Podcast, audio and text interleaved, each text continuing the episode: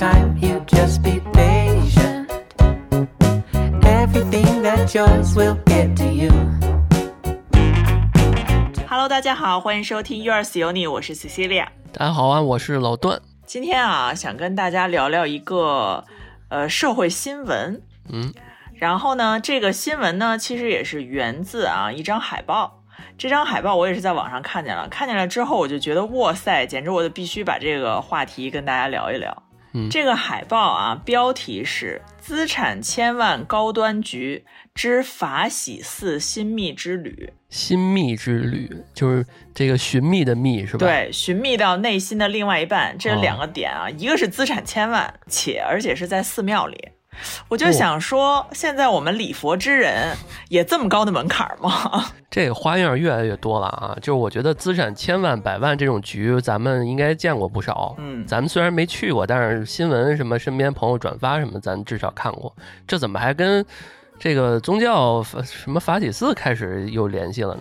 我来呃给大家读一下这个新闻稿啊，就是嗯。根据呢海报内容显示是是去年的十二月三十号，在杭州著名的寺庙法喜寺将举办一个脱单活动，地点呢就在法喜寺旁边的这个送喜会，内容包含呢寺庙法师带大家礼佛，寺内的网红打卡地拍摄个人写真、圆通宝殿求姻缘等活动。那值得注意的是啊，这个活动的门槛要求相当高，男士要求年薪一百万以上，资产两千万以上，身高一米七八以上，要帅有房；女生要求九零后，身高一米六三以上，学历本科以上，或者九五前，年薪五十万以上。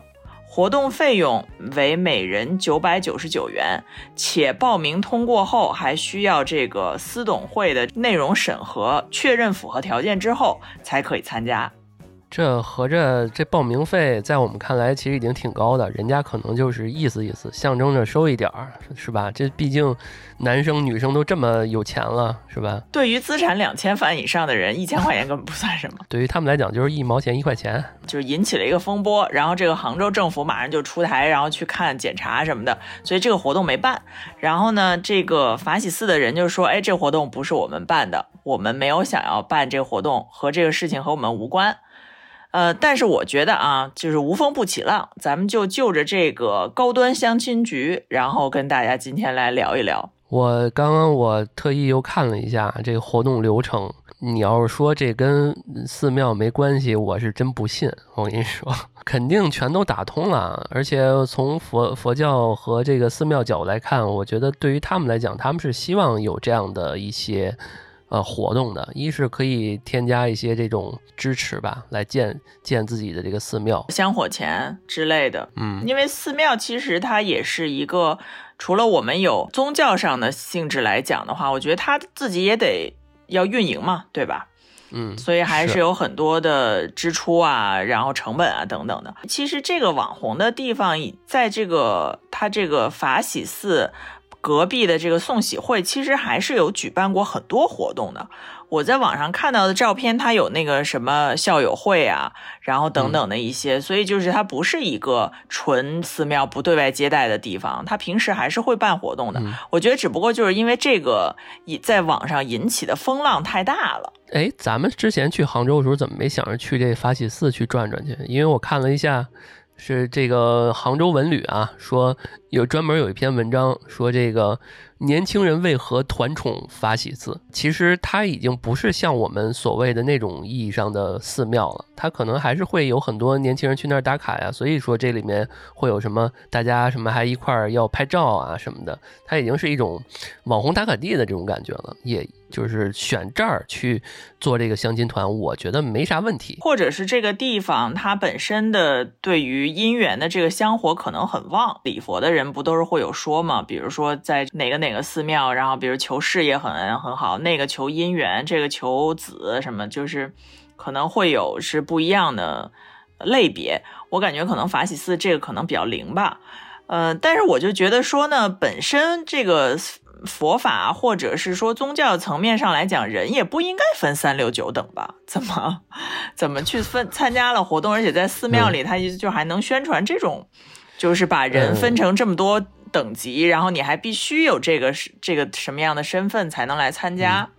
我觉得这个层面上我是很不同意的。哎，但是我不这么看啊，这就刚我说的那一句，就是我觉得现在的寺庙，尤其是一些南方的这种网红城市啊，呃，这几年什么杭州啊、成都啊这些城市，他们所在的这种寺庙，其实应该跟我们。广义上认为的那些寺庙不一样。现在很多年轻人打卡榜单上就必须有这种，包括杭州不是还有一个比它更有名的叫灵隐寺嘛？就是这个，这个法喜寺其实是相对来讲，呃，很多人因为它有好多什么那个它那个出片儿，对吧？咱们现在年轻人就是什么这旅旅行什么拍照搭子出片儿。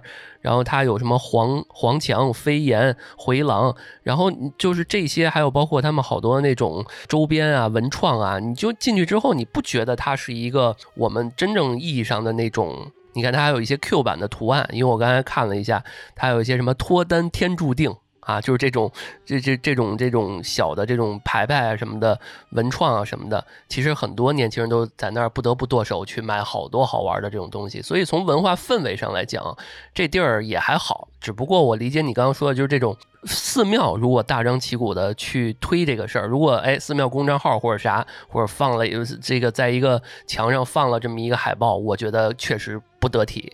嗯。对，因为如果你把它理解为一个就是运营出来的，或者说是一个文创类别的一个打卡地，那我觉得我倒是可以理解。但是如果你把这个东西当做一个宗教意味上来讲的寺庙，那应该是很，你你应该是带着一个敬畏之心，对吧？然后去了之后，你不是得修身养性吗？我想，因为我对佛学了解的不多啊，但我想说，不是应该修身养性，然后这个叩首吃斋饭，然后这个。上香，然后等等的是这一套流程吗？是因为确实像你说的，法喜寺之前原名叫上天竺，它是一个千年的古刹了，所以从历史韵味上来讲，确实像你所说的，包括乾乾隆年间从上天竺改名为法喜寺，一直沿用到现在，所以从历史韵味的角度来看，确实是有那种敬畏的感觉在。所以怎么说呢？就是你说这个是大众文化娱乐至死这种这种呃文化氛围导致现在这样，导致这些也没办法。你因为你看咱们有些时候经常去一些地方，能看到很庄严、很威武的地方，然后哗来了一堆拍婚纱的，对吧？这个要不就是拍一些什么旗袍、民国什么的。那你说非要往什么是不是尊重他的角度来看，也很难。而且这个寺也确实有姻缘寺，就是民间有说这个姻缘寺之传闻。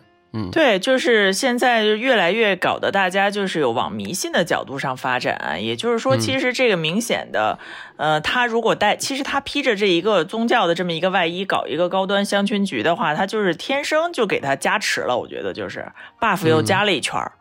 让大家感觉到，哎，你在这个地方，对吧？在寺庙里认识的人，你肯定应该是没问题的吧？大家应该是在这个佛祖的见证之下，或者是什么住持的见证之下，你许下什么心愿了，怎么怎么样的，是不是有这一层面的想法？对，所以我倒希望他这个东西能办起来。我就想知道整个流程，比如说有整个参与者，或者是有亲临者。我想知道谁参与了，就是他不是没办吗？对吧？我就特别想知道他真是办了的话，如果整个过程真的是很那种敬畏的，我倒觉得也还好。只不过咱们对于五这个五千万、几千万 相亲局是有一个眼有色眼镜的，对吧？对。但是你说这个虽然不知道参与的是什么人啊，但是你说在北京这五千万门槛的飞盘局，这个这个高端相亲的这么一个活动，应该都炒上热搜。去年、前年的二零二一年的夏天，你我不知道你听没听过啊？就是当飞盘非常火的时候，我听过这个叫大超说媒的这么一个公众账号。我今天还看了一下，人家已经。涨到了五十万粉丝，然后所以就是这个北京地区的千万相亲局还依然存在着。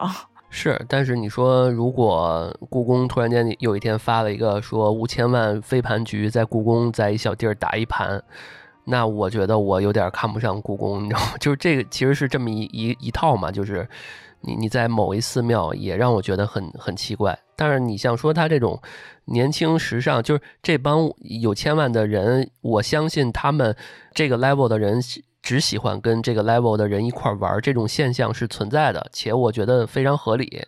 那玩什么呢？总要有个噱头吧，所以他们整这种飞盘局或者是什么局，我觉得倒也正常。只要不影响别人，都算是正常的。但是我的想法就是说，我就是说，他给你定的这种高端相亲局，到底是真的有必要，还是他给你 create 出来这么一个需求？其实根本没有这种需求来去博眼球的。因为我就在想啊，就是我真的是有这个千万级门槛的，或者怎么样的，我需要去参加这相亲局吗？嗯，还是这个相亲局，其实我觉得就是这么一个幌子打在这个前面，然后让你感觉到你这块能够认识到谁谁谁，其实压根不不可能。我倒是觉得有可能他们是真的需要，也有可能是完全不需要。就我个人认为，我们。呃，理解的层面可能对于他们的理解就是两个极端，至少我是这么想的。就是有些人他可能是被家里面藏的、藏着的，打引号的藏着，他可能没有太多的社交圈。真到他到一定时间段了，他需要接手家族企业了，他有钱了，但是在整个成长过程中，他没有交到什么朋友，他也没有什么很好的圈子，他可能就需要。但是有些人呢，你像我大学里面啊，我们真我真有那种千万级的家世的这种朋友。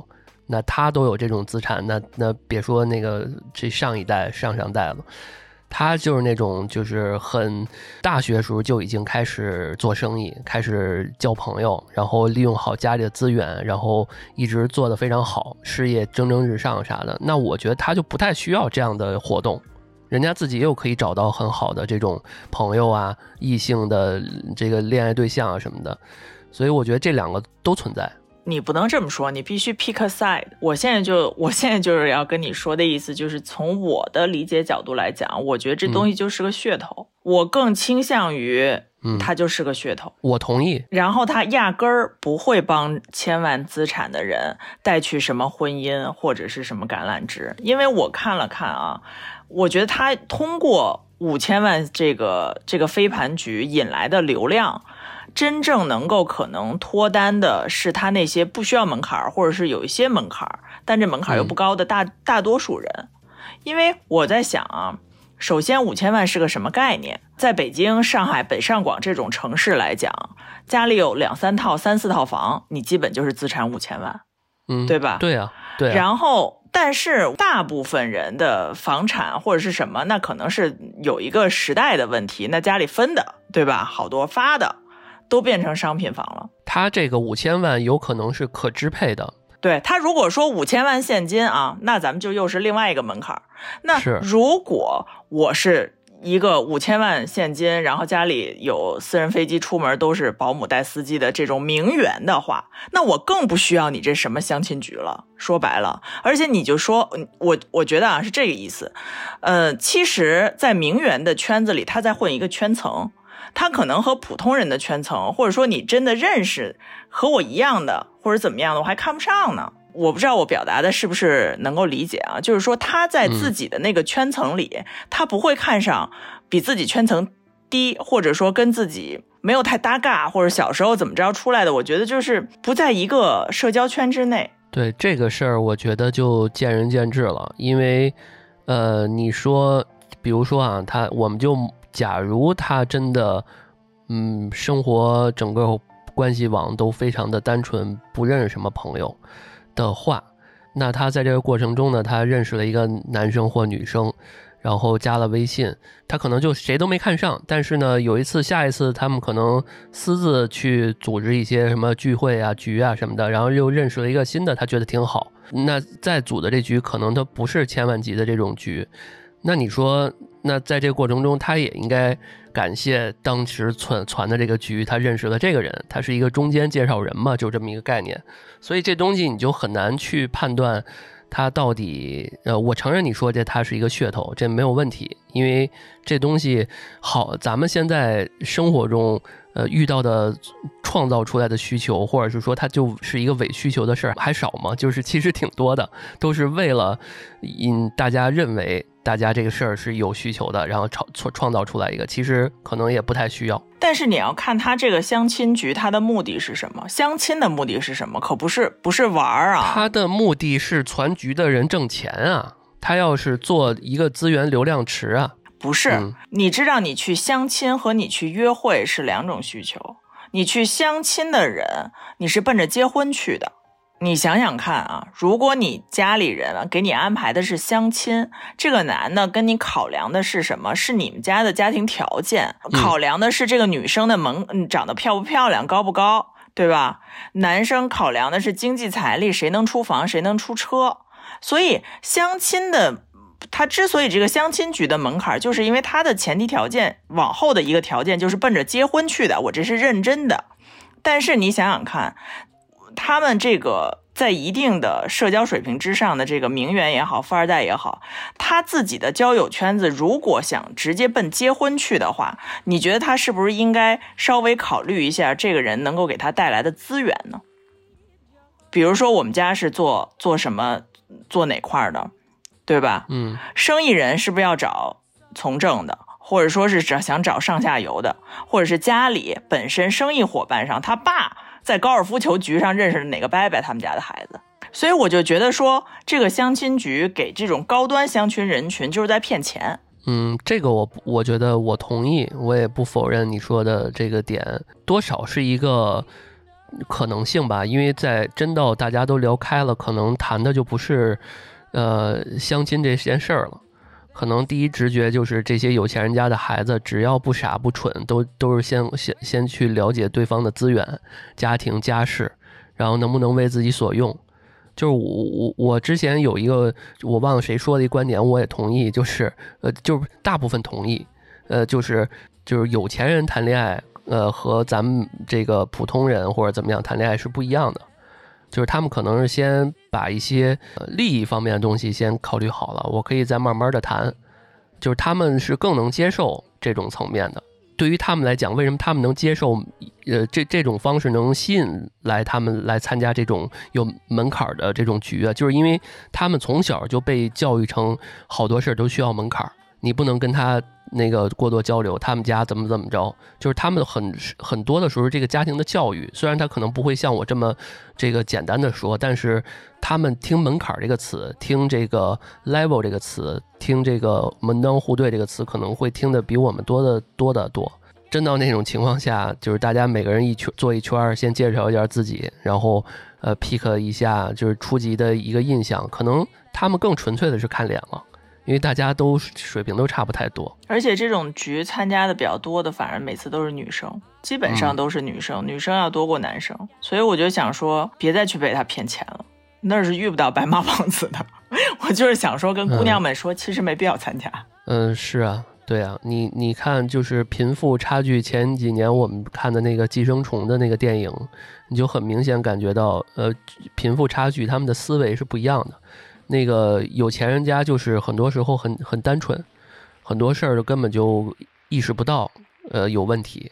然后呢，他们根本就没有接触到，所以我那之前我跟你说嘛，就是这个思聪已经算是很接地气的了。嗯，对吧？就是这种 level 的，嗯，已经很接地气。那还有好多你就根本就不知道那种特别大的那种老牌的那种重工业什么的那种那种二公子什么的，那都咱都不知道是谁。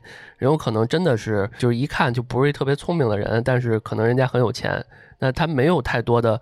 那个没有思聪的这种颜值和 创业创业，虽然他也没创出个什么名堂啊，但是至少还在这个一线，好多事情在在在在倒腾着，在折腾着。好多人你都看不到一些东西，那他们怎么办？他们只能需要这样的局来认识一些。我觉得他们有他们自己的局。嗯，那咱就不知道了，那就默认他有，有可能也不是特别能入眼的。但是如果哎突然间，呃，像你刚刚说的。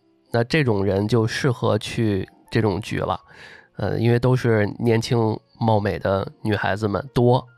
那对于我来讲，我又是一个从小可能家里边无论是暴发户也好，还是说勤勤恳恳的一个这个工这个老老牌工业这一块出来的，那他就就是很适合他呀。嗯，不行，你这不尖锐啊！你看那种长得肥头大耳的那种。找一个小明星的那种，找一个主持人的那种，咱也见的不少。我就觉得，如果他足够有钱，他真的就可以找明星，找、嗯找一些有社会地位的人，这完全都不是说什么难的但是事。现如今明星看不上了，明星也有钱了，你不觉得这几年明星还有这些挣的越来越多了吗？比曾经，因为好多有一些相关联姻的那些没办法，你看那有一些主持人什么的，那那都是后上一辈儿，但明星也有找，也有找一般的。嗯，那倒是，嗯，这倒是，这都有嘛。嗯但是你说这个千万局，嗯，除了这一次可能会有一些呃玩出了一些不同的花样，那在之前其实这种在社交啊、媒体啊曝光啊，包括基本上都是恶评吧，或者是质疑特别多。呃，一一无外乎其实也就是几种啊，比如说什么选妃啊，是吧？赤裸裸的物化女性啊，就即使这个杭州这个也是，这个对于男生要求高，对于女生什么呃可有一些附属的，年轻的就怎么样，然后呃稍微多一点的可能就怎么样，会有一些物化。呃，要不咋不组一个五女生五千万，然后男生阳光帅气的剧呢？也行啊，这样也行，这样可能就女的花钱，男生不花钱，是不是？对吧？对吧？而且这就是有种割高端婚恋市场的这种韭菜，就是身家过亿的人就不可能参加这种聚会。我就是觉得说吧，其实这个东西说不好听来讲，你你把这个东西剖析下来，就是一方在想深耕另外一方的财产，或者说他的社会地位，深耕另外一个方人的圈子，或者就是想以我现在有的这个实力而踏上往上再走一走，其实就是这么回事儿。你里外里想，就不管我现在是什么情况，就是我一定是想找，或者说想遇到我上层圈子的那个人。但是其实你在往上混圈儿的时候，你要想你能带给这个圈儿什么是资源，他和你混了之后，他能得到什么？所以这个往上社交是很难的。我特别讨厌听现在那个什么向上社交，然后什么你得往上什么见见到什么什么样的人。我就想说，其实我们能给这个圈子带来什么呢？你跟他吃了一顿饭，喝了一顿酒，然后结果就没了，其实就没了。嗯，不会认为还有什么其他的，而且我觉得就是他们真正见过几，我真正就是见过有一些呃富二代也好，或者怎么样也好，他表面是很 nice 的啊，请你吃饭或者什么样，这些付钱，这都对人家来讲这都是很正常的一个事情。然后，但是他也不会跟你有过多的怎么怎么样，大家是很礼貌的。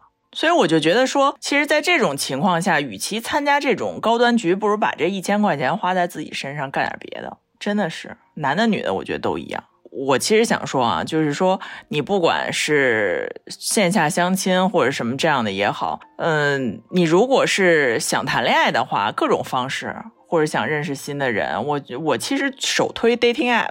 我今天还特意查了一下，到底有多少名人名媛在用 dating app，里面就给我写了 Katy Perry、Lindsay Lohan，美国这种。但是你说这种它会有一个名人版的验证啥的吗？它好像啊，就是说本来想推出来的，但是呢，呃，有一些大家会觉得有一些问题，就是名人怕有点儿那个什么，你一旦是，嗯嗯，我我觉得，嗯我突然想到也是，就是如果嗯我都是已经名人了，然后如果我还出一名人版，那最后都是都遇到都是名人，我平常问，对吧？他或者你就去你就去那个嗯 Twitter 或者什么上面私信他们不就行了吗？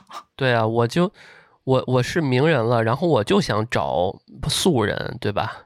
素人也不见得是差呀，对吧？名人和素人谈恋爱的例子也很多啊，就是我今天还特意查了几个啊，就是比如星二代们，其实星二代们很多就是和普通人或者是家里介绍的呃这个谈恋爱的，甚至结婚的，嗯，对啊，不一定非得是多么的，呃，就是说你有多么高的社会地位或者怎么样，也很多，就这样的例子很多。其实你主要的还是在于，我觉得结婚的整体条件来讲，不是还是在于爱跟不爱吗？这是一个首要的条件吧，不管这人多有钱，你首要的条件一定是爱吧，对吧？所以我觉得就是这种相亲局老把这这事情本末倒置，就是老把所有的状况都提前了，把所有该看的什么该那怎么样的，先把这个花条件摆在这个前面。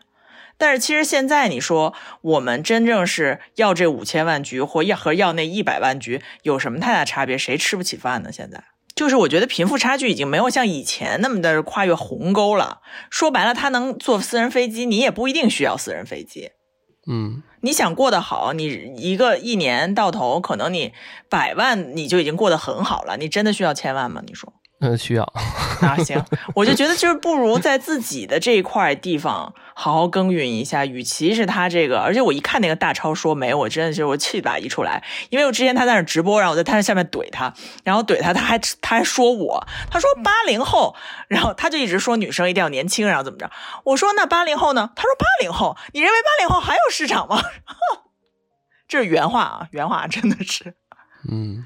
我就觉得他整个的这个东西的这操作简直就是太物化女性了，然后把婚姻的很多东西都前置了。其实你说那婚姻本来的意义是什么呀？你要跟他结婚，你你你把这东西都前置了，不就是在惦记别人的财产吗？对不对？呃，但是我看有一种说法，就是说肯定会有很多人质疑，说我这打个飞盘，我就那什么，我为什么我还要验资啊？就是说这些啊，因为因为他们可能有一个思路，就是说我是想找能聊得来的。他的默认就是说，比如说我们都是中产，我们就可以聊得来。我告诉你，他这些说就是因为他根本不是中产，他根本没有去过中产阶级水平人，这到底是什么思维的？你这中产跟普通人，你说不是吃一样的白米饭吗？你有什么高端的？你非要和你的另外一半每天谈股市吗？每天谈咱们在那个海岸到底买了多少套房子？那那套房子那个明天去哪儿度假？然后怎么怎么样？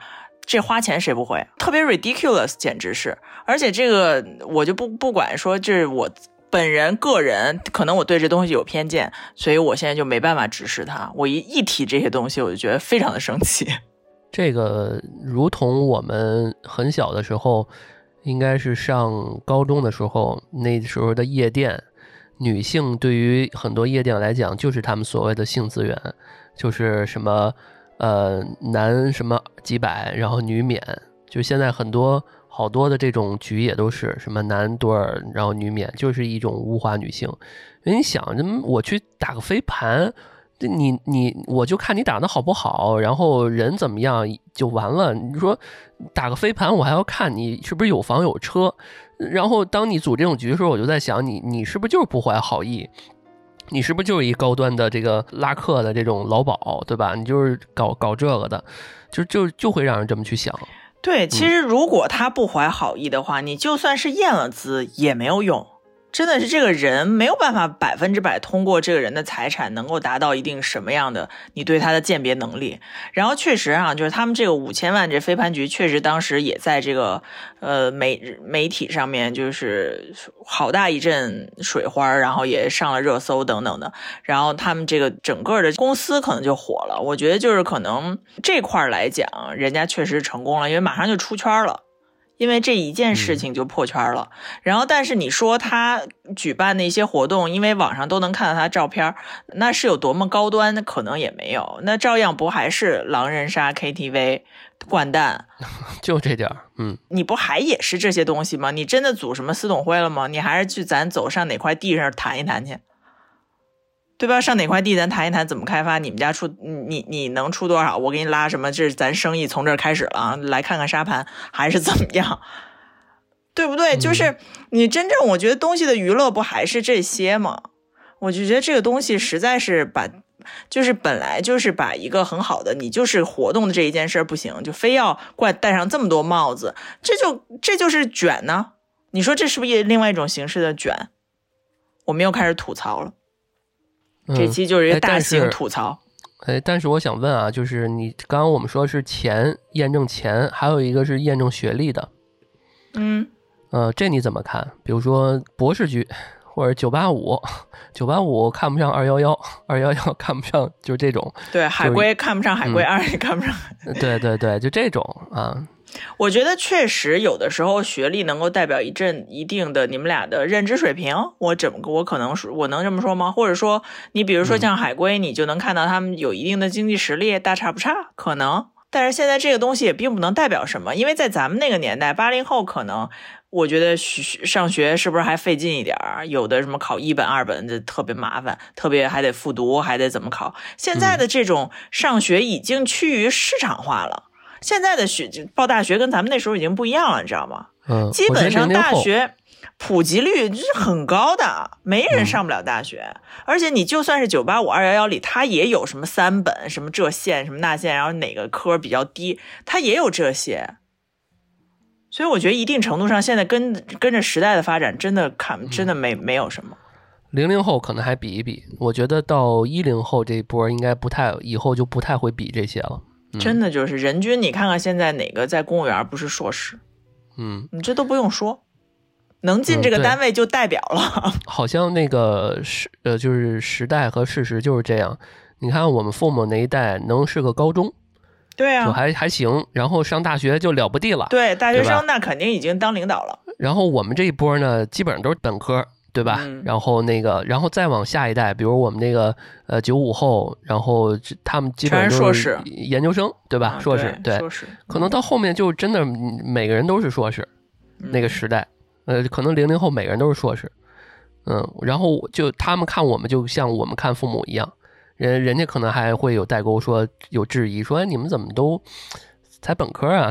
就就像我们看我父母似的，这怎么才小学毕业，才高中毕业？嗯，但是你刚刚说的就是说以学历这一块，你相对来说能理解是吧？但是收入这一块就不能理解了。我觉得就是论资排辈儿，然后把这个事情说在这个明面上，让人觉得特别的，就我感觉非常的不适。我我从来我就觉得说相亲这种东西啊，反正因为是不适合我，所以我不知道其他人。但是通过相亲快速的这个走入婚姻的人也很多，所以就是家里介绍或者是怎么样的，就是大概看看这人靠不靠谱什么。我我觉得他是一个比较快速能够了解这个人的方式，但是如果果是在互联网上，或者说是在嗯一个陌生的环境里给你组这种局，我我真觉得就是有点不舒服。但是怎么说呢，就给一些人提供了一些钻空子的方式嘛。因为你要知道，确实是有一些人，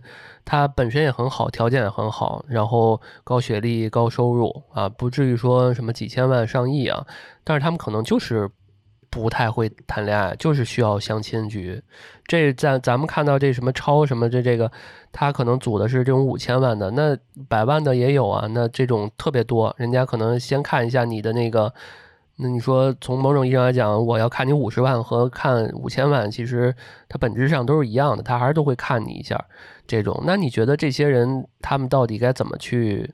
因为你像咱俩这种啊，嗯，我我觉得思维是一致的，我们都不需要说相亲。就我的世界里面，我总觉得相亲是一种被动的东西。就是无论是谁别谁给你介绍了或者怎么着的，你像咱俩都是这种主动去认识一个人，然后一个新朋友，你真的吗？你不是爱人吗？对，这但是遇到你之后，我不是也就是敞开心怀了吗？你就是对的人嘛。但是这种机会不是所有人都都拥有。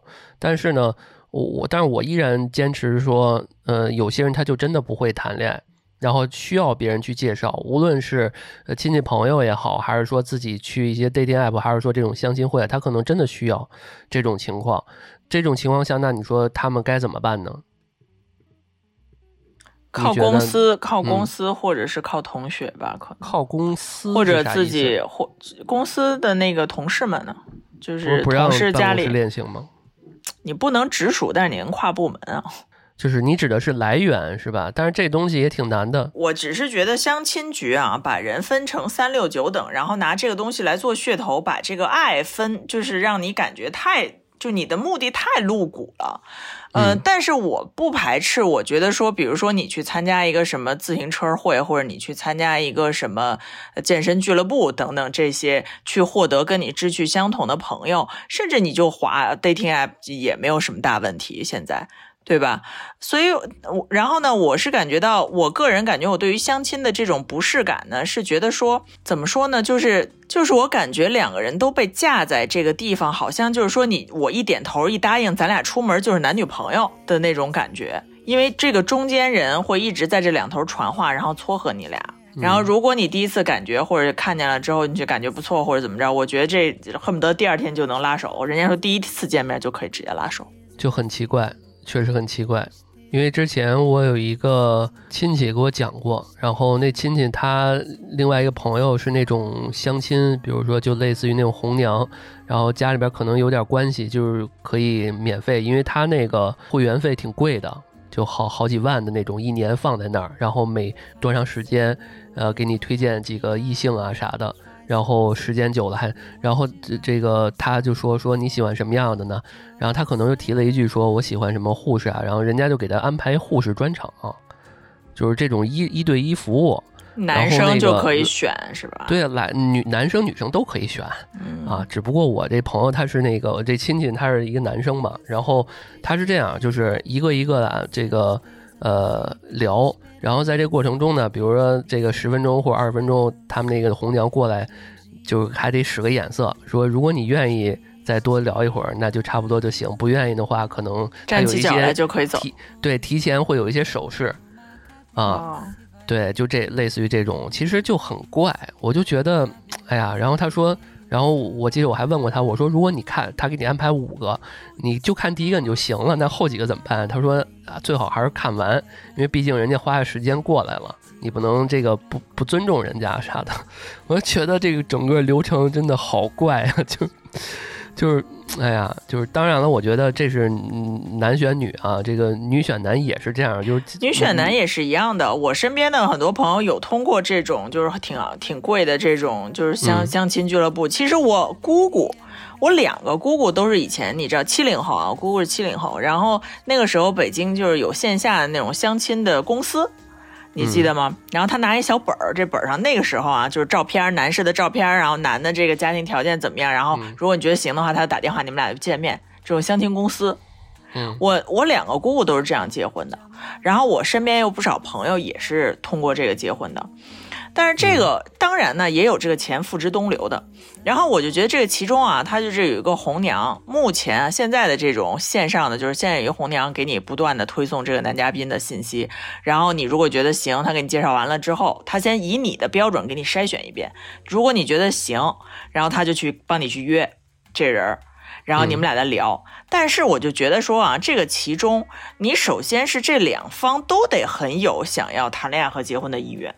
如果不然，你只是被这个红娘说，哎呀，那个咱们今天这安排这个，你这心不甘情不愿，你知道吧？你去，你不想去，或者你哎呀去了，那你不会对这个男女嘉宾两方另另外一方，那你不会对这个另外这一方有什么好气儿。其实哪怕他都是符合你的要求，就就就是符合你的要求，你那框子里挑的，他也不一定能成。嗯，这这这肯定当然了，就是说有些人就不在乎这些形式，对吧？我以最后目的。为为为导向吧，我身边有那种就是通过这种特板正的、特别奇，在我看来很奇怪这种方式，俩人在一起也结婚生孩子也挺好。只不过我可能这辈子也不习惯。就是你的目的在哪？如果你的目的是结婚，那我什么条件我都可以忍受一下。我就是想，我就是想结婚。但是如果你的目的不是的话，这种形式就完全没办法。还是看人，我个人还是觉得看人。有些人他是不是为了结婚？他可能都无所谓，只要我能认识不错的异性，我不管他是从哪儿来的。我觉得现在的大家不都不结婚了吗？是不是？你说现在的听咱们节目的这些年轻的朋友们，或者是跟我们一样大的朋友们，现现在对于婚恋的这种感觉已经不是那么急迫的想结婚了吧？所以我就觉得说这些相亲市场是不是都该萎缩了？嗯，听咱们节目的有可能都已经结婚了，然后人家可能就过来磕一磕咱俩。这种年年轻人没没结婚的人，那种美好的恋爱时时刻，嗯，真正小年轻人听咱俩节目，有点有有些节目其实有点说教的。对我也是，我觉得，嗯嗯，不，我觉得我也应该检讨一下，可能我也说教了。嗯，是我刚刚也吐槽了。人难免都是这样嘛，就是是是这样的，嗯。但但但是还是我觉得，嗯，这期节目还是不抨击那些方式吧。只不过这种以呃把人去物化，无论物化男的物化女的，来作为自己盈利和呃噱头的这种方式，我个人也是非常唾弃的。嗯，这个我觉得这个咱们是达成了一个共识的。嗯嗯。对，就是因为咱们做这期节目看了一些文章，然后我就看这个这个大超说说梅这个就是他那个笑那个那个样子，我就觉得挺让人难受的，就是很很很很很过分，就是他包括他拍的那些什么，他们那个一堆人坐在一起的那个呃那个桌布啊，什么照片啊什么的，我觉得特别 low，就是就是。看似一堆有钱的人坐在这儿，然后但是本质做的一个事儿就是很 low、很 low 的一个事儿。我记得之前听过一个去过这个千万相亲局的嘉宾讲，然后不就是被仙人跳了？其实就是，反正最后结果也不是很好啊，还损失了不少钱。是，嗯，嗯，所以就是我觉得不管在哪认识的或者怎么样，都其实得看人，真是得看人。其实我我我觉得他们在嗯比如说各自拿起酒杯，然后那种互相聊天的那种时间段，都会问一个共同的问题，就是说，哎，你为什么会在这儿？对，为什么你会想着来这种局？对啊，我想，因为我着急结婚，你觉得他们的目的是什么呀？要不咱俩也办一个？就是因为他们来这儿的最后的方式是不一样的。其实你说这个，我是根据你刚刚说仙人跳那个事儿，因为这里面有一个审核的问题，审核是暗箱的，嗯，对吧？我哪知道你这人，你资产证明又不是所有人都公开透明的，对吧？只是我单方面。那在里面你安插了一些，呃，我就恶意揣测一下，比如安插了一个不怀好意的你哥们儿进去啊，他就是一个骗炮的，对吧？怎么办？你安排了一个这个女孩儿，可能就是那种呃太妹，对吧？这个不是特别好的一个姑娘啊，那你进去你怎么办？啊，就不符合要求，或者是符合要求，但是你这人品你很难验啊。但是你感情这个事儿，你看的最多的不就是人生阅历和人品吗？对，这个这个最宝贵的你没验，你光验那些没有意义啊。而那些数字你就很容易作假。嗯，对，所以我觉得这个东西还是得擦亮双眼，不管在任何情况之下吧，反正就是。就嗯不能够把任何的渠道或者说朋友介绍的一个什么渠道，就把它当做一个百分之百能够保障的事情。对，嗯所以其实呃，大家应该都因为这些事情吃了不少亏吧，反正。我我觉得啊，就是因为我跟 Cecilia，我们今年吧，这个暖和一点的时候，我因为我们俩也做了好多 City Walk 啊，包括一些出游的一些。然后，如果我们的粉丝的话有兴趣，我们一块儿玩儿。在这个过程中，你们认识了新的男男女女，你们感情，你们情投意合了，然后最后发展成一个爱情，在我看来都比这个靠谱，对吧？真的吗？嗯，对呀、对呀、就是你一定就是什么是安排一个合理的内容，让大家更好。那在这个过程中，咱俩怎么安排大家的行程，对吧？这是很重要的。这个就是安排段老师打碟。哎，对这个，嗯，是，就是就是这种是合理的。但是你说，嗯，咱俩上来就是说验资啊，对吧？这个听咱们播客一一一千个小时以上的才能来，对吧？你这不为难人家吗？我们整体也没到一千个小时啊，对吧？所以就举个例子嘛，就是这种你就没有太大意义了。这了解咱俩没有用，对吧？嗯了解咱俩有多那什么，重要的是大家觉得你俩挺好玩儿，然后你们俩办的活动应该会会很有意思，然后吸引来的应该都是同好。那在这过程中，如果有一个精神的同好，在这个过程中来的人，肯定我跟他也能聊得来，这样我觉得都比这个事儿要靠谱很多。嗯，这是我想表达的，嗯，没问题，我同意你。好吧？那这期节目我们差不多就聊到这儿了。嗯，大家对于这个相亲相关的话题，如果有什么看法的话，可以跟我们互动留言。呃，这个寺庙这一块儿，我觉得也算是在我看来是一个爆点吧，作了个妖。到明年，我觉得相亲，呃，或者说到未来吧，不指不定会有什么样的方式，然后会变一个形态出来。到时候咱们就拭目以待吧。啊，还是希望大家如果在这个过程中希望找到另一半的，那还是希望在新的一年大家能找到属于自己的爱情，好吧？那这期节目我们就聊到这儿了，感谢大家收听这期的 Yours 有你，我们下期再见，拜拜。拜拜。Tu as mis à l'index nos nuits blancs et nos matins gris bleus. Mais pour moi, une explication vaudrait mieux. Sous aucun prétexte, je ne veux te voir point à surexposer mes yeux.